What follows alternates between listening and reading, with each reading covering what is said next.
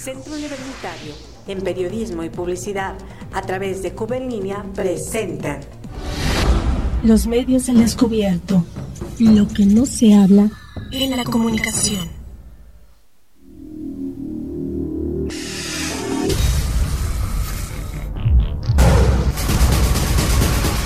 Y aquí la fuerza de las palabras.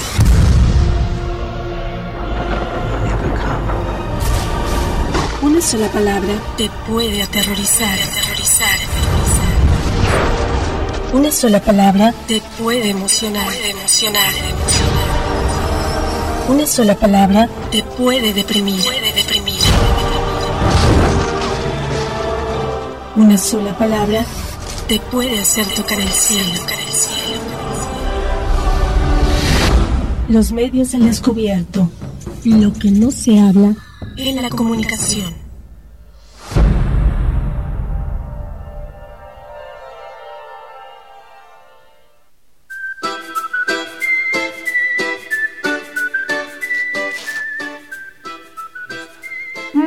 Buenos días, qué bueno encontrarnos con ustedes en esta semana en su programa Los Medios al Descubierto desde el Centro Universitario en Periodismo y Publicidad. Le doy la más cordial bienvenida Jorge. Hola Jorge, ¿cómo estás? Buenos días. ¿Qué tal Lili? ¿Cómo estás? Muy buenos días. Buenos días a todos los que nos escuchan. Es un placer estar nuevamente con ustedes en este, pues todavía inicio de semana. Inicio de semana el día 17 de mayo del 2022 y nuestro programa número 119. También le agradecemos al profesor Julio Hernández quien nos está operando este programa. Y pues, ¿cómo se la pasaron los profesores? El día domingo 15 de mayo fue el Día de los Profesores y es uno de los temas que vamos a abordar hoy en este programa.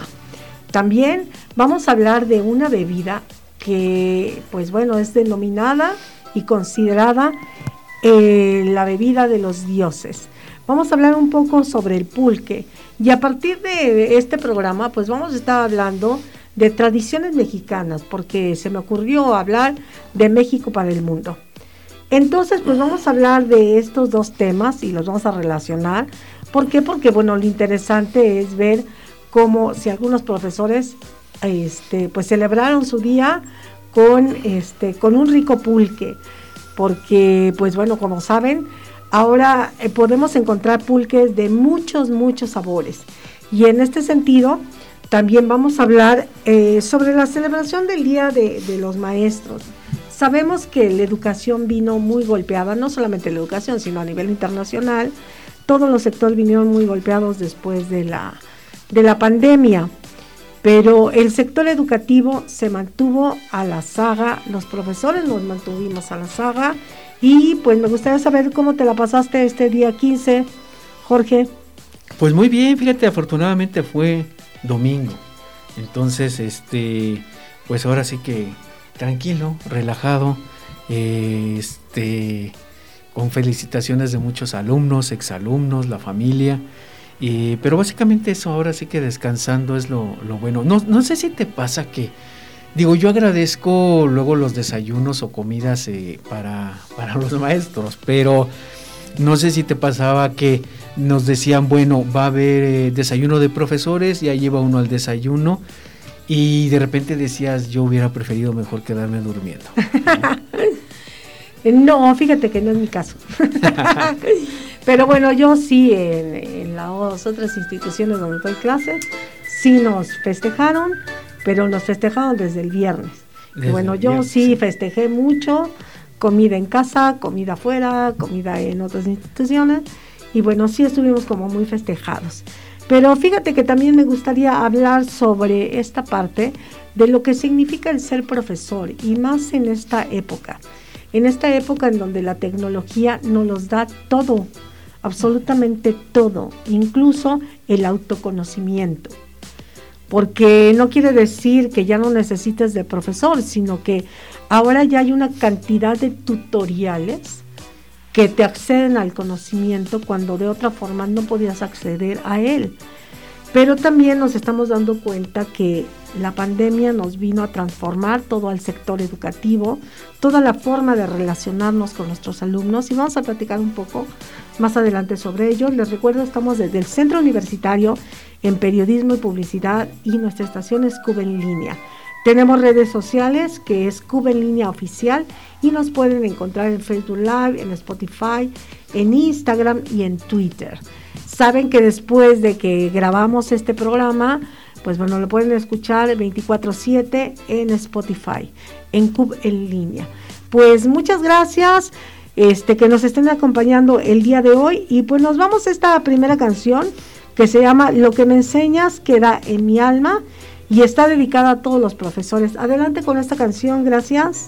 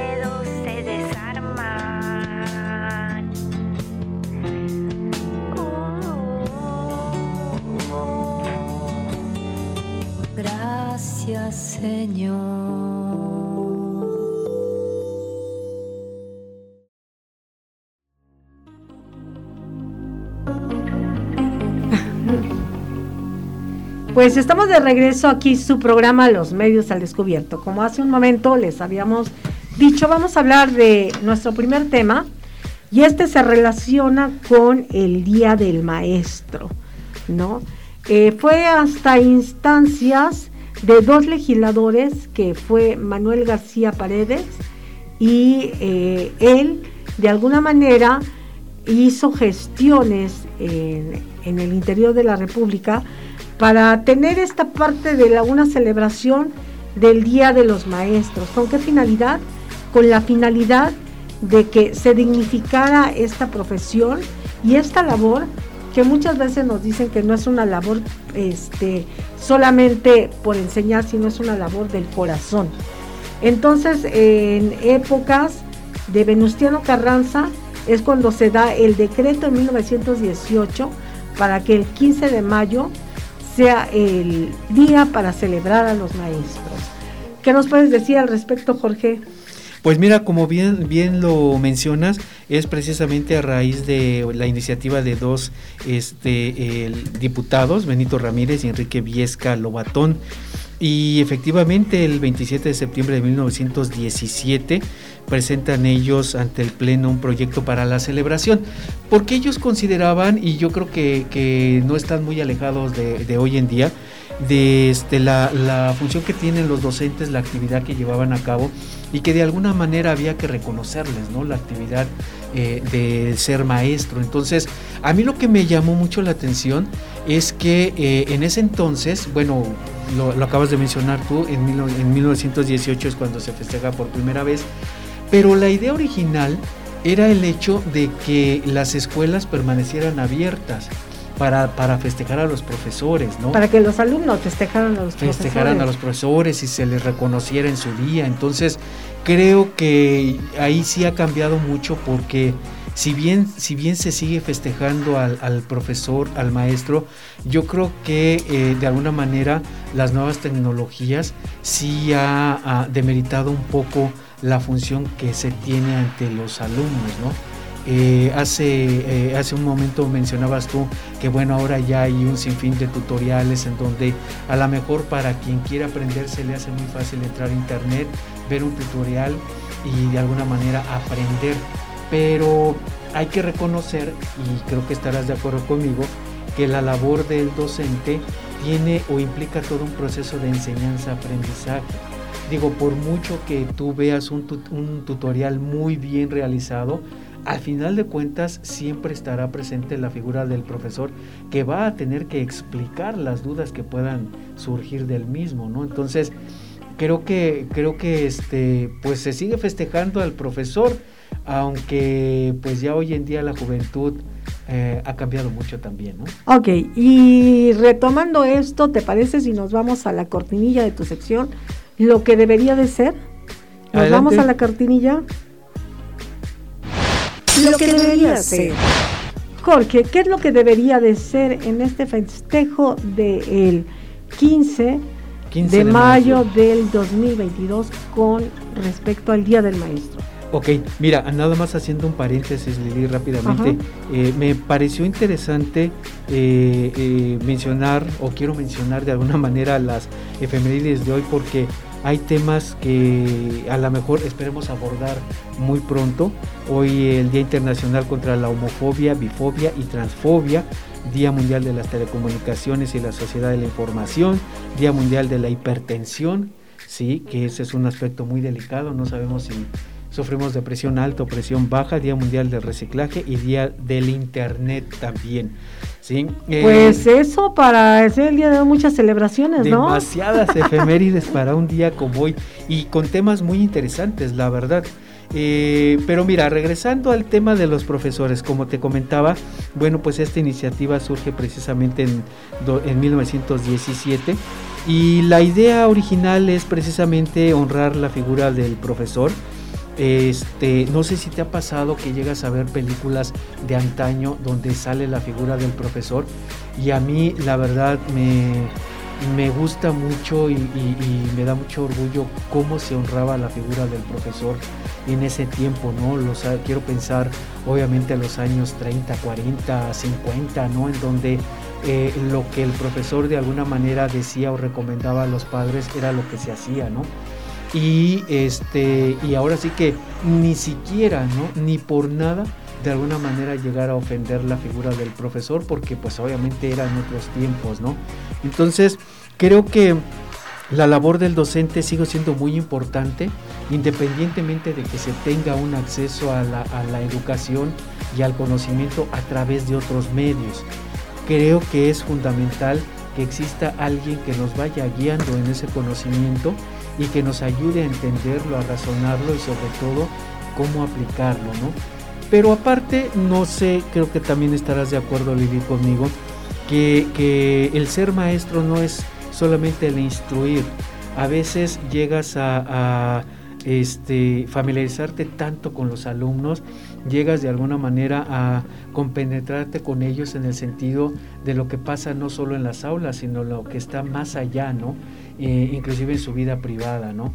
Y de alguna manera hay alumnos que también llegan a tomarnos como ejemplo de vida, ¿sí? Eh, seremos a lo mejor muy buenos maestros y demás, pero a lo mejor se acercan para otro tipo de consejos, ¿no? Entonces es una responsabilidad muy grande, creo yo, el, estar frente a un grupo, el ser maestro y sobre todo el llevar día con día el conocimiento y como te digo ese proceso de enseñanza-aprendizaje, ¿no? Que no es tan sencillo como, como, pareciera, ¿no? Eh, no sé eh, si has pensado, a mí de repente me han llegado a preguntar que por qué estudié para maestro y siempre les explico que yo no estudié para maestro.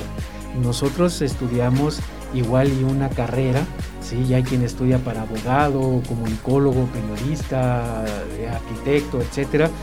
Y bueno, de alguna manera nos metemos al campo de la docencia, pero no estudiamos para ser maestros, ¿no? Entonces, eh, no sé si tú en el desarrollo como profesora a lo mejor has tomado de, aquellos profesores de la universidad que tuvimos, llegamos a tomar ciertas conductas, ciertas acciones, ciertas técnicas, ¿no? También, y que nosotros aplicamos porque me agradaron, porque marcaron mi vida y, no somos al final de cuentas del magisterio, ¿no?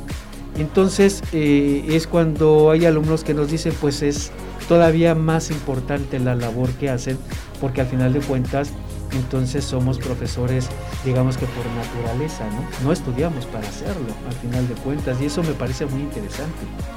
Sí, fíjate que aquí la, podríamos decir, la vida a mí me llevó a estar frente a, unos alumnos desde los 17 años, porque yo estudiaba en una escuela de Limba y daba, este, bueno, me gustaba mucho la danza. Entonces me ofrecieron dar un curso de verano enseñando clases de danza y ahí me di cuenta que me gustaba la docencia. Cuando yo eh, entro a la universidad, empecé a dar clases de arte, de música, de canto, de teatro y eh, resulta que me gustó tanto que cuando estoy en la universidad empecé a hacer prácticas profesionales, servicio social y todo esto, empecé a trabajar en una agencia de publicidad, pero extrañaba la docencia y yo te podría decir que casi inmediatamente de terminar la universidad empecé a dar clases ya a nivel universitario. Entonces, sí, como tú dices, eh, pues no, no estudiamos para ser maestros, pero lo hemos aprendido en el camino. Y algo también muy importante porque muchas eh, escuelas sí están preocupadas por capacitar a sus profesores en esta parte de tener no solamente las competencias, sino las herramientas para poder este, impartir una clase, ¿no? Porque no, no es fácil, ¿no? Eh, ahora pues ya podemos encontrar especialidades o maestrías dedicadas a la educación y yo lo veo con muchos colegas que terminaron su carrera, pero como están en el ámbito magisterial, como tú lo dices, pues han decidido estudiar una especialidad, una maestría ya en docencia. Aquí también lo importante es cómo la pandemia vino a, cambiarnos el panorama de la relación de alumnos, profesores y también con los contenidos que damos.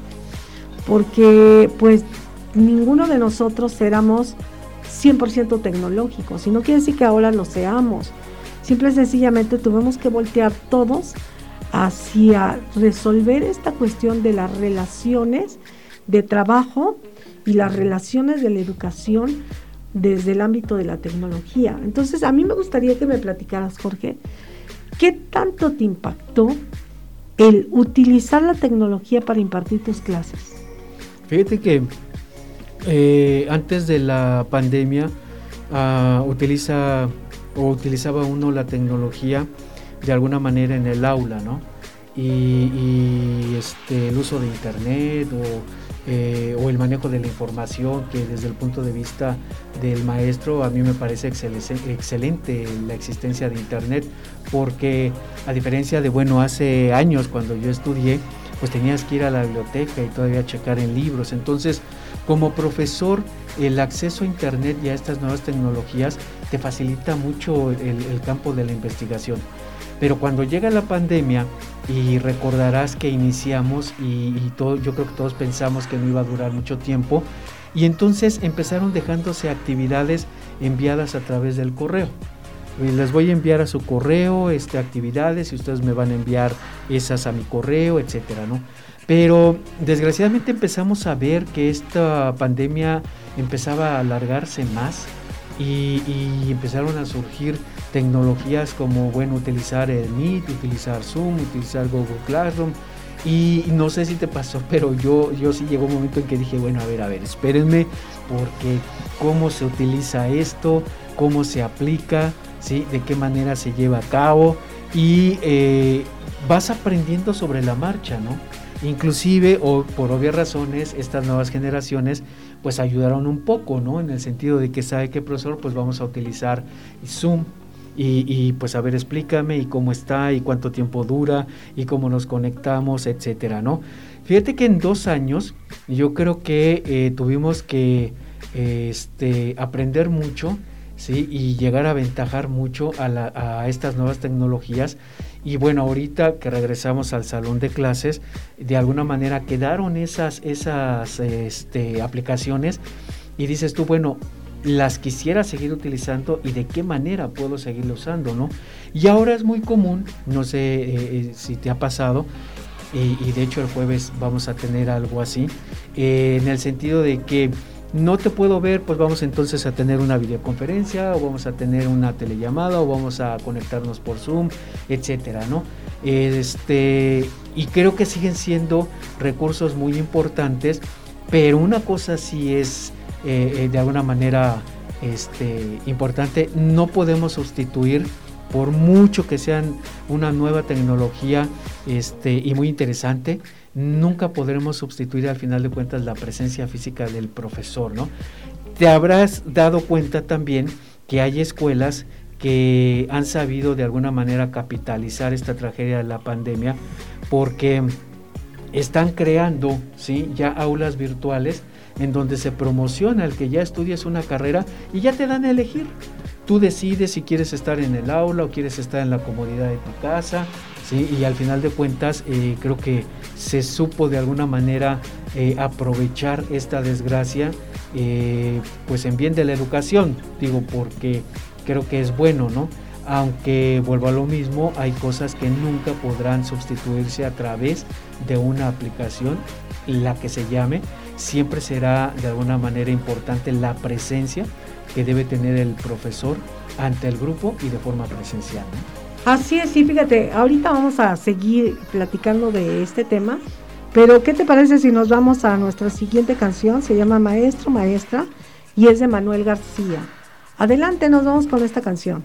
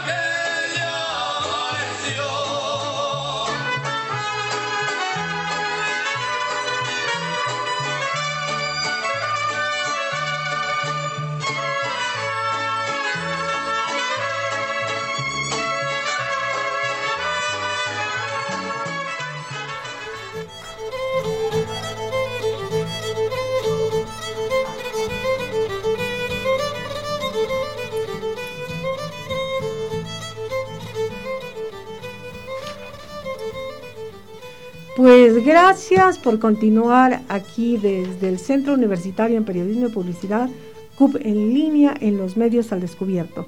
Y estamos hablando de la celebración del Día del Maestro, aunque hoy es 17 de mayo, esto sucedió el día 15, y estábamos eh, hablando sobre la labor del docente desde el aspecto de la tecnología. Y hay algo muy cierto que tú decías, Jorge.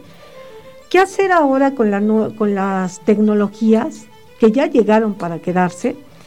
Y ahora que ya estamos en clases presenciales, eh, presenciales, fíjate que yo lo que me he dado cuenta es que a mis alumnos les cuesta trabajo volver a retomar la libreta y el papel. Ya todo lo quieren hacer y si se lo mando por, por el Classroom, si se lo mando por la plataforma, está bien. Ok, y eso también ayuda eh, en el ámbito de que nosotros ya no tenemos que estar cargando tantos trabajos, ¿no? Entonces, pues bueno, yo sí les digo, a ver, súbanmelo a, a la plataforma, etcétera. Pero también hay que tener en cuenta que estas nuevas tecnologías nos tienen que ayudar y nos tienen que apoyar, más no son solamente la solución de, porque también los chicos todo lo quieren ya sacar de internet, ¿no? Sí, entiendo perfectamente que ahora tendríamos que volver a reeducarnos para volver a las bibliotecas, para volver a ver cómo se lee un libro, cómo se cita de un libro, porque ya todo lo quieren bajar de internet.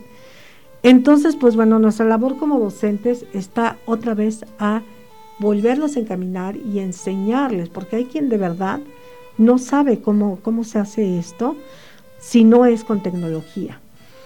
Y otra, otra cuestión también que me gustaría abordar en términos del Día del Maestro es que San Juan Bautista, el 15 de mayo, es considerado como Juan, este, Juan Bautista de, de la Salle, es considerado como el patrono de la, de la pedagogía, ¿ok? Y esto se instituyó eh, en la década de 1957-58, en donde el Papa Pío fue quien determinó que este santo patrono, pues bueno, fuera eh, también ubicado como el santo de la pedagogía, de la enseñanza. Y también hay cifras que son importantes, Jorge, porque nos dicen que el 58% de los maestros se dedican a la educación básica, el 20% a media superior y el 19.7% a este, programas especializados o de alguna manera a estudios especializados. Aquí el sistema educativo de, de la UNESCO y de la UNICEF nos habla también que existe un rezago después de la pandemia en el ámbito educativo que muchos alumnos, así como muchos profesores, les costó trabajo entrar a este ámbito de la tecnología. También la educación empezó a, pues a, destapar vacíos y muchos errores que teníamos como, como profesores. Y en el ámbito de los programas educativos, que muchos, pues bueno, sí hay que revisarlos y hay que adaptarlos a lo que son las actuales este, dinámicas sociales. Porque todavía seguimos pensando que, sí, yo entiendo que muchas teorías pues son, seguirán para toda la vida, pero hay también muchos saberes que tenemos que actualizar. Entonces, bueno, hay ahí un rezago y dicen que si México tenía un atraso educativo, ahorita con la pandemia y todas estas desigualdades educativas, pues bueno, aún así vamos a seguir teniendo mucho más retraso. Y eso rompe con el, con el nuevo sistema que tiene que ver de trabajos por competencias, ¿no? El saber si el alumno es capaz de, de tener la habilidad y las competencias para relacionarse desde otros aspectos y poder este, ejercer su labor como estudiante a partir del conocimiento. Entonces, no sé qué opinas tú en términos de lo malo que pudo haber dejado esta parte de la tecnología. Porque hablamos de lo bueno, pero también hay una cuestión que, que puede ser desafortunada ¿no? con la tecnología.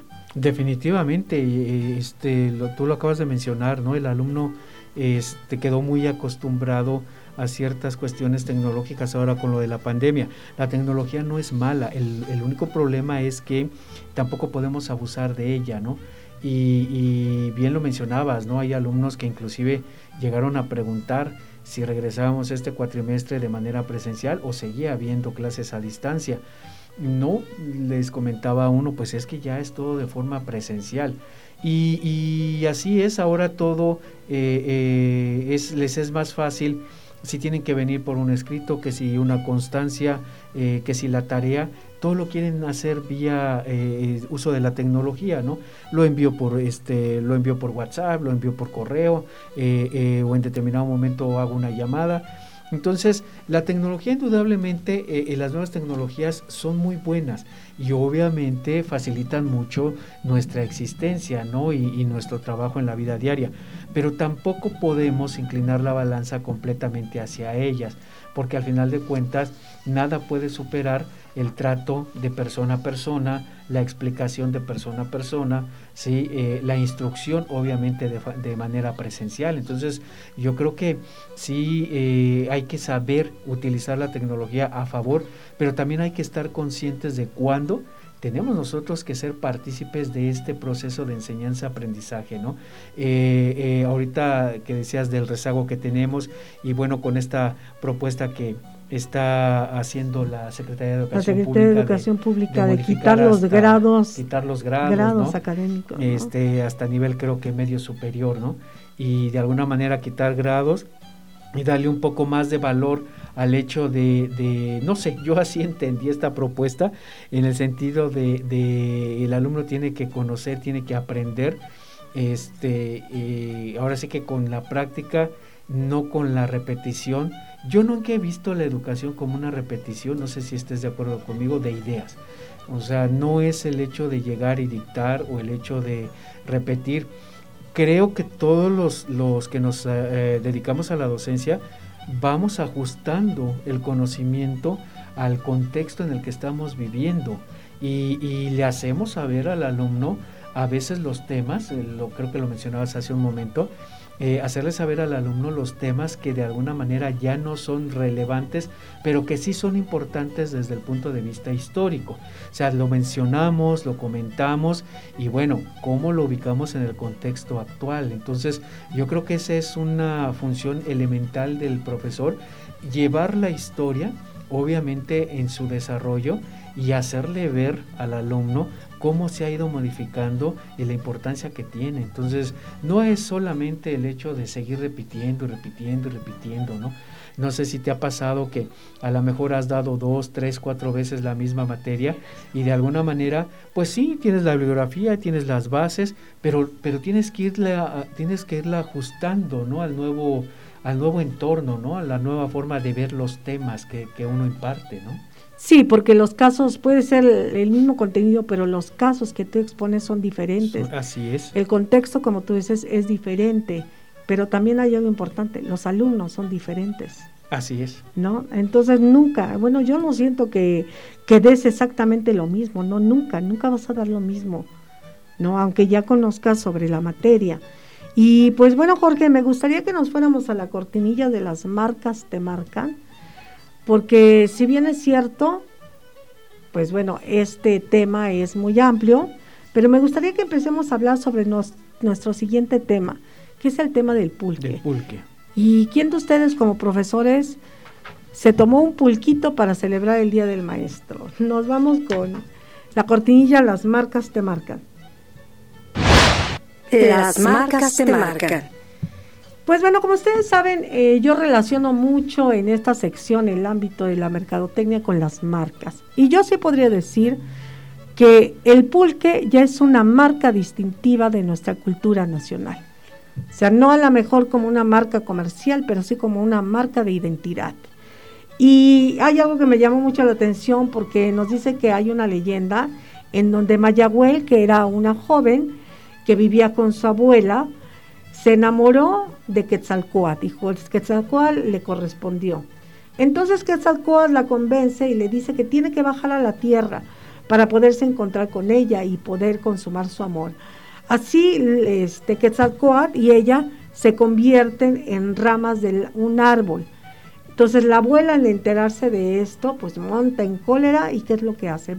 Trae como a cinco mujeres y bajan a la tierra para buscar a Mayagüel, pero pues no la encuentran. La abuela la encuentra y cuando la encuentra, pues resulta que en esa rama en que se había convertido, la quiebra y la hace cachitos.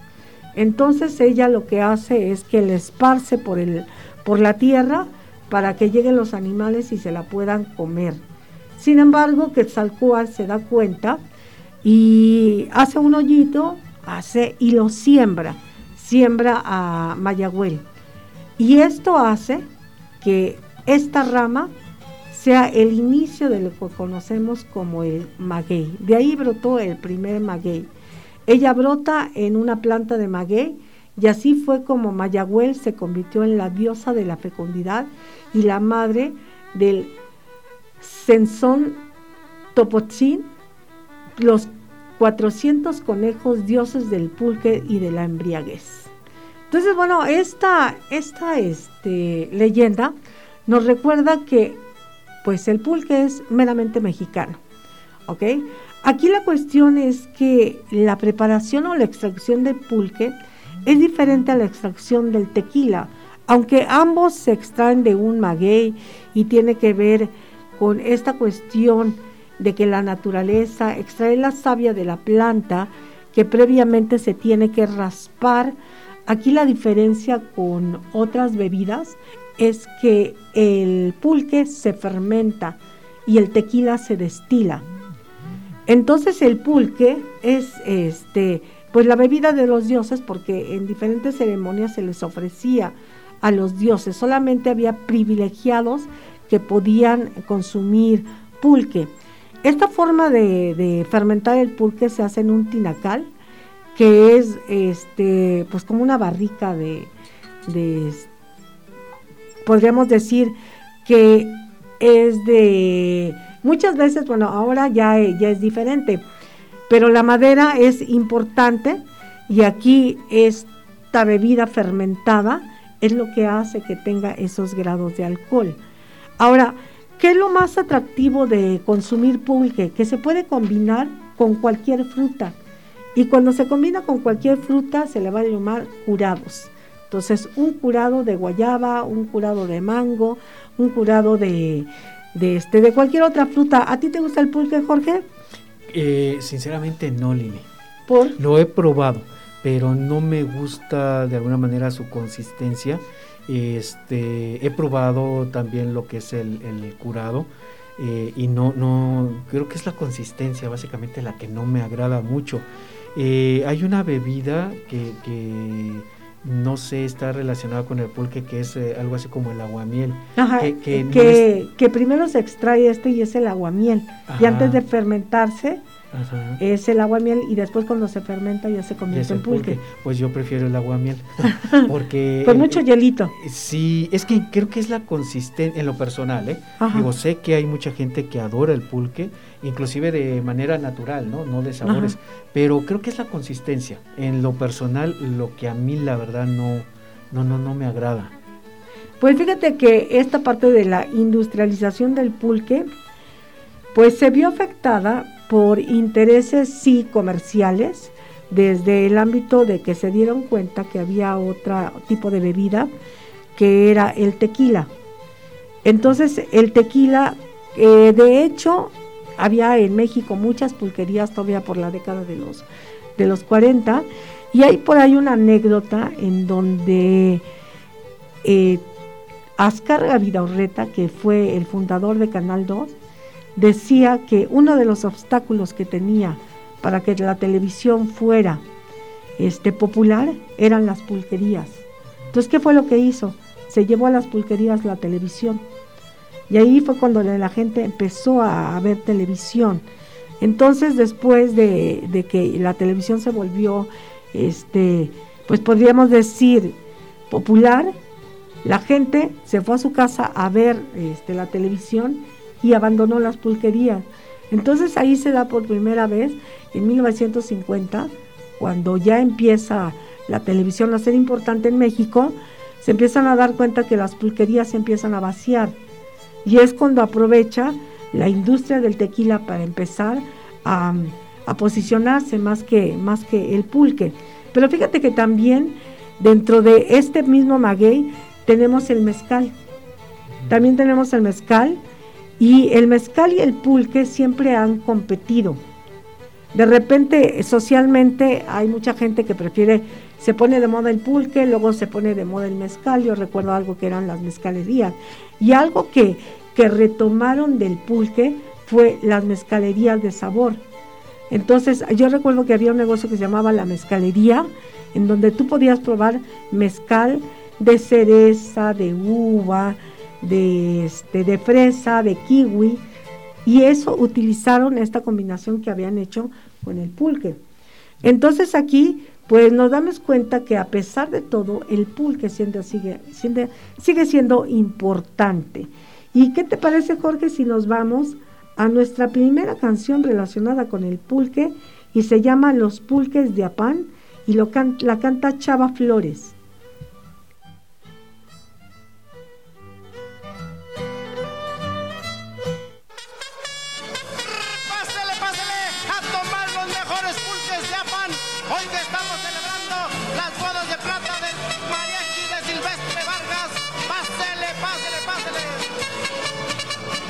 En la colonia Pensil la pulquería de Osofronio el mayor.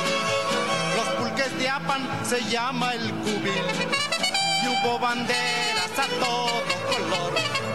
Con Bilfuchina pintó el acerrín con que adornara banquetas y salón. Dio de regalos platos y jarros con enchiladas que hicieron ahí. Harto confeti globos y cohetes y hasta una banda que nos tocaba así. Pásale, pásale, pásale, Prohibida la entrada menores, mayores uniformados, limoneros, billeteros, soleros, ligeros, callejeros. Pásale, pásale.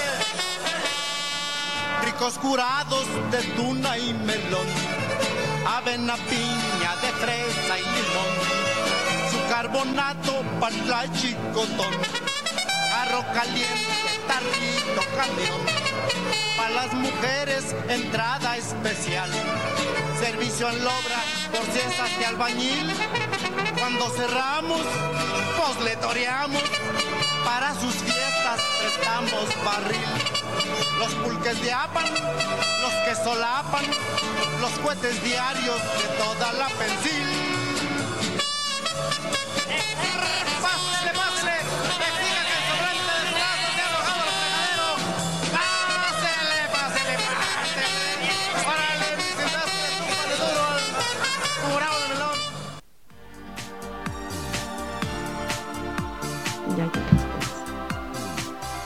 Pues muchas gracias. Estamos aquí en su programa Los Medios al Descubierto. Estoy con Jorge García Loureiro y en los controles el profesor Julio Hernández. Hoy es 17 de mayo del 2022 y estamos hablando sobre el pulque. Entonces yo les estaba comentando esta, esta cuestión del pulque, de cómo las pulquerías empezaron a vaciar, porque empezó a nacer la televisión y eso fue una estrategia que Ascarga Vidaurreta utilizó. Pero, ¿cómo está actualmente el pulque? pues cada día tenemos menos pulquerías y esto no quiere decir que ya no existan. Hay pulquerías emblemáticas, pero hay algo que a mí me llama la atención en esta investigación del tema del pulque, es que ahora pues resulta que el pulque se volvió una bebida gourmet, que si tú vas a un este a un restaurante mexicano, esos restaurantes son caros, y tú quieres un pulque, pues resulta que es comida gourmet. ¿Qué opinas? de que ahora el pulque es comida gourmet. Yo, yo creo que, mira, me parece una excelente idea porque de alguna manera es darle el valor a una bebida que es obviamente muy de nuestra cultura, eh, como lo sucedió con, con, el tequila o como lo sucedió con el mezcal, ¿no? Entonces creo que lo único malo es que este, se le quiere explotar económicamente, eh, pues a veces quiero pensar que con precios muy exorbitantes, ¿no? eh, lo acabas de mencionar, a lo mejor es una bebida tipo gourmet en los mejores restaurantes de México y, sabemos que pues el buen pulque lo encuentras a lo mejor en los pueblos, lo encuentras a lo mejor en alguna cantina este común y corriente, entonces creo que es como, como el tequila, ¿no? Te compras un buen tequila y pues obviamente te cuesta la botella, ¿no? Pero ve y tómalo en un bar de algún hotel y pues creo que te cuesta lo doble. Entonces, creo que eh, me parece muy buena idea. El único problema es que eh, eh, pues siento que igual pudiera abusarse ¿no? en, el, uso de, en cuestión de costos ¿no? del producto. Pero fíjate que también aquí otra industria que está explotando la utilización del pulque, y yo creo que también tiene que ver con nuestras tradiciones en México, es, ¿te gusta la salsa borracha? Ah, sí. Ah, pues la salsa borracha se hace con pulque. pulque. La verdadera salsa borracha se utiliza con pulque y ahora pues resulta que ya muchos, este, con este afán de crear nuevos platillos, hay un platillo en donde se llama, eh, pues podríamos decir, costillas de cerdo al pulque, Y que son muy, muy ricas esas costillas de cerdo al pulque. Y como es, hay otros, otros platillos en donde el pulque sigue siendo como el ingrediente personal. Y aquí yo les voy a, decir algo y es una receta de, este, de familia. ¿Te gustan los esquites? Sí, claro. ¿Te gustan los esquites? Pues déjame decirte que en mi casa, desde eh, la tradición de mi abuela, mamá de mi papá, siempre han hecho esquites. Y lo distintivo de los esquites que mi papá prepara, que ya son una tradición en mi casa cada agosto, hace sus esquites es con pulque. Con pulque. Entonces, este sabor del pulque, no, no, no, no, que este, qué esquites, esquites tan más ricos, ¿eh? Yo nunca había probado esquites tan ricos, o no he probado esquites tan ricos como estos que, que mi papá cocina, ¿no? Entre otras cosas, entre otros ingredientes, porque él dice que es como receta secreta que me iba a cobrar este derechos de autor sobre esta receta del pulque, pero también ya existen también este, tortillas hechas a la masa, se le pone pulque. Entonces, esta parte de la tradición de lo que hacen ahora los chefs es utilizar el pulque como la base de un alimento para que le dé un este sabor, un sabor diferente. Y fíjate que también hay, hay algo importante, porque el pulque también tiene muchas, muchas propiedades y entre ellas, déjame decirte también que mi abuela decía que el pulque es muy bueno para las mujeres que están lactando. Si el pulque, si una mujer no tiene tanta leche materna, que se tome un pulque. Y mi abuela era de las que tomaba pulque. ¿eh? Mi abuela era de las que tomaba pulque. Y sí, este, ¿cómo le llamaba a mi abuela? El muchachero, ¿no? Que era para, para las muchachas que se iniciaban en, en, este, en beber alguna bebida, pues comenzaban con el pulque. Pero también se ha estado hablando de las propiedades que tiene el pulque, ¿no? De los beneficios para la salud que tiene el pulque, en donde nos dicen que el pulque nos ayuda a la flora, a proteger la flora intestinal, porque tiene una gran capacidad de probióticos que pueden evitar el desarrollo de bacterias dañinas en el intestino, así como estimular el sistema inmunológico. También es una bebida diurética y todas aquellas bebidas acuosas que nos ayudan a producir la orina abundante y eliminan todo lo que los riñones no necesitan, así como anuncio de agua, y generan este, una acción orgánica llamada diuresis que podríamos decir que el, el pulque es diurético ¿ok? Hacer una gran fuerte de melatonina, también hay una combinación de bajo contenido de alcohol, a pesar de que dicen que sí te llega a embriagar, a menos de que tomes este, pues mucho pulque, sí te llega a embriagar, pero en realidad su grado tiene un muy bajo grado de contenido de alcohol. Y esto dicen que te ayuda a relajarte y a conciliar el sueño mejor sea, una copita, un vasito de pulque no nos hace daño a nadie. ¿Ok? Que también el, pulque, en el ámbito de las proteínas, puede ayudar a sustituir el consumo de la carne, ¿ok? Este, esta carencia de, de que a veces no hay carne, pues bueno, te puede sustituir grados de, de, de proteína. También el pulque contiene microorganismos saludables, tanto que nos ayudan a, si estás deshidratado, el pulque te puede ayudar, pero también hay algo, porque el pulque no está recomendado para personas que son diabéticas, porque el pulque por sí solo tiene una cantidad de azúcares que a lo mejor no se procesan de forma tan, tan, tan rápida. Entonces aquí, pues bueno, sí tenemos muchas este, ventajas de, de, consumir pulque, pero también hay que hacerlo con medida. ¿no? Entonces, pues bueno, aquí lo importante de esto es que el pulque, pues es la bebida de los dioses, es la bebida mexicana y como yo les dije, es una marca distintiva de nuestra cultura. ¿no? Y como siempre, yo creo que debe de ser importante que las políticas públicas sigan dando este apoyo a los productores de pulque, ¿no? Aunque sabemos que ya hay una empresa que se dedicó a envasarlo, creo que ellos se han dado cuenta que no es, como tú lo acabas de decir, no es un buen negocio a nivel masivo. Por lo tanto, se vende a nivel gourmet. Y como, como tú decías, ¿no? Siempre que vamos a algún pueblito en el interior de la República, ¿qué es la bebida obligada? El pulque, ¿no? Hidalgo es un estado productor de pulque y ahí, como lo dice la canción de Chava Flores, los de Apán son los pulques de Hidalgo. De Hidalgo. De Hidalgo. Entonces, pues yo los invito a que si les gusta el pulque, pues sí se animen a probarlo. Aquí en la Ciudad de México sí tenemos todavía pulquerías y fíjate que hay una polémica muy grande con respecto al pulque, que después yo me enteré que fue un mito en donde te decían que para fermentar el pulque le ponían caca de caballo. O inclusive humana. Ajá, o humana.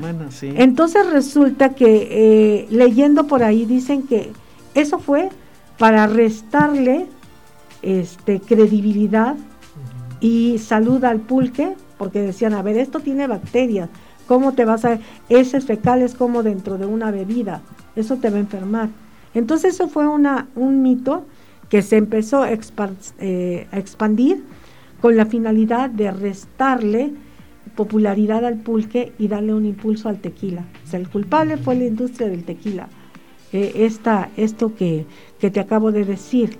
Porque si bien es cierto, el pulque por sí solo, eh, sí en, esta, en estas barricas tiene que fermentarse, ¿no? Y nada tiene que ver esta parte de, pues de la popó, estas heces fecales, ¿no? Porque imagínate, si de por sí a la gente que no le gusta, este, le, pones un pulque con, con heces fecales, pues no. Sí, no. No, era un mito todo eso. Así es. Entonces, también es una bebida que se puede combinar con platillos mexicanos.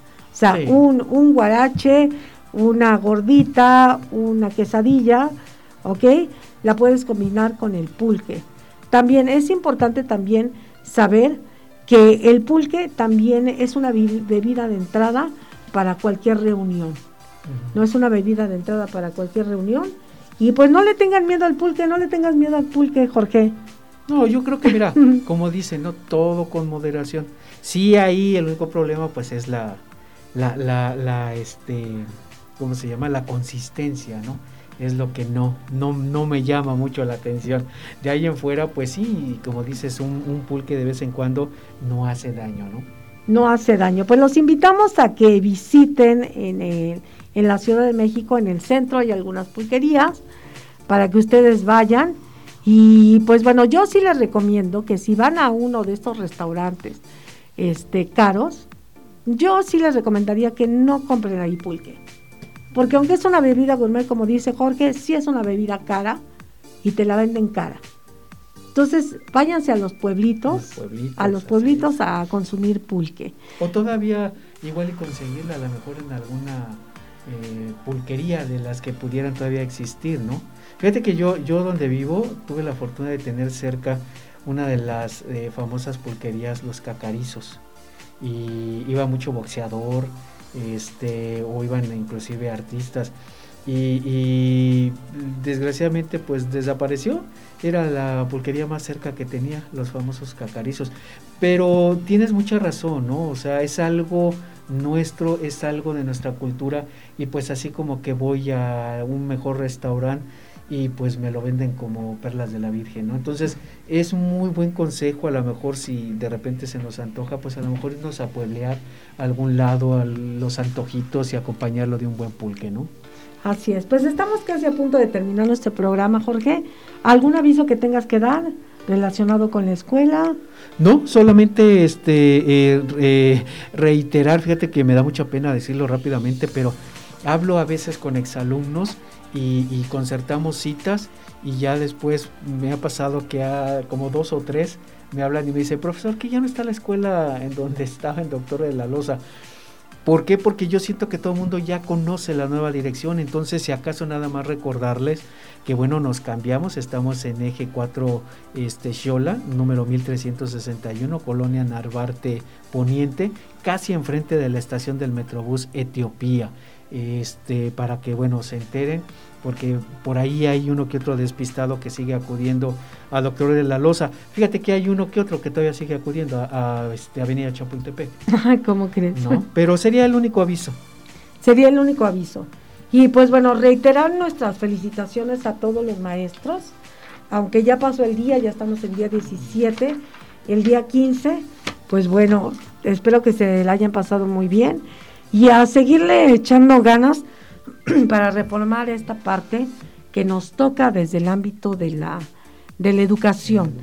Pues muchísimas gracias por escucharnos en su programa Los Medios al Descubierto. Muchas gracias al profesor Julio Hernández, quien operó este programa. Jorge, Jorge, muchas gracias. Gracias a ti. Nos escuchamos la próxima semana con un nuevo tema de los medios al descubierto y nos vamos con esta canción que se llama El corrido del pulque del grupo Borlote.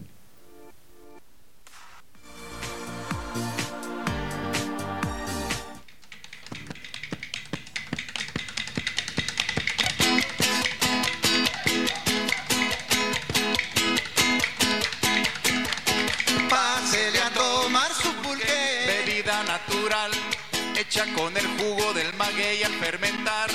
Ante no se arranchera. Habitante de fuera la ciudad, algo tímida si está con personas ajenas o de edad.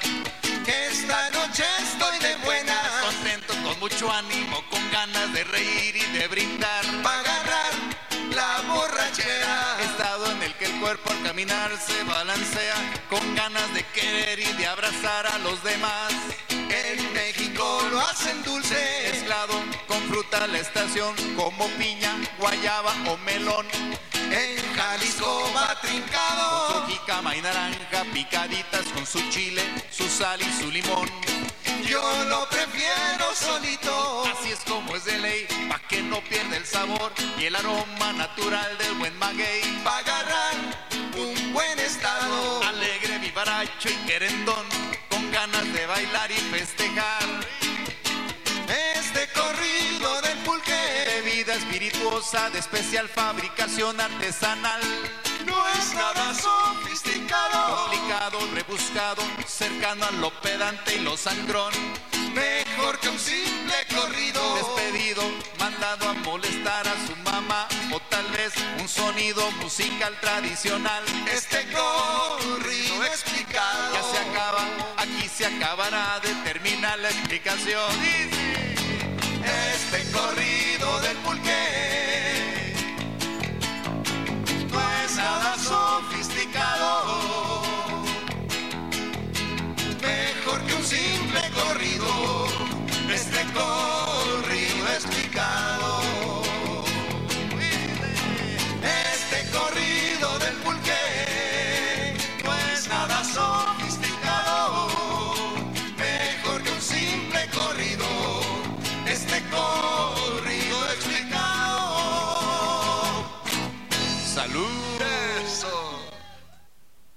Los medios al descubierto.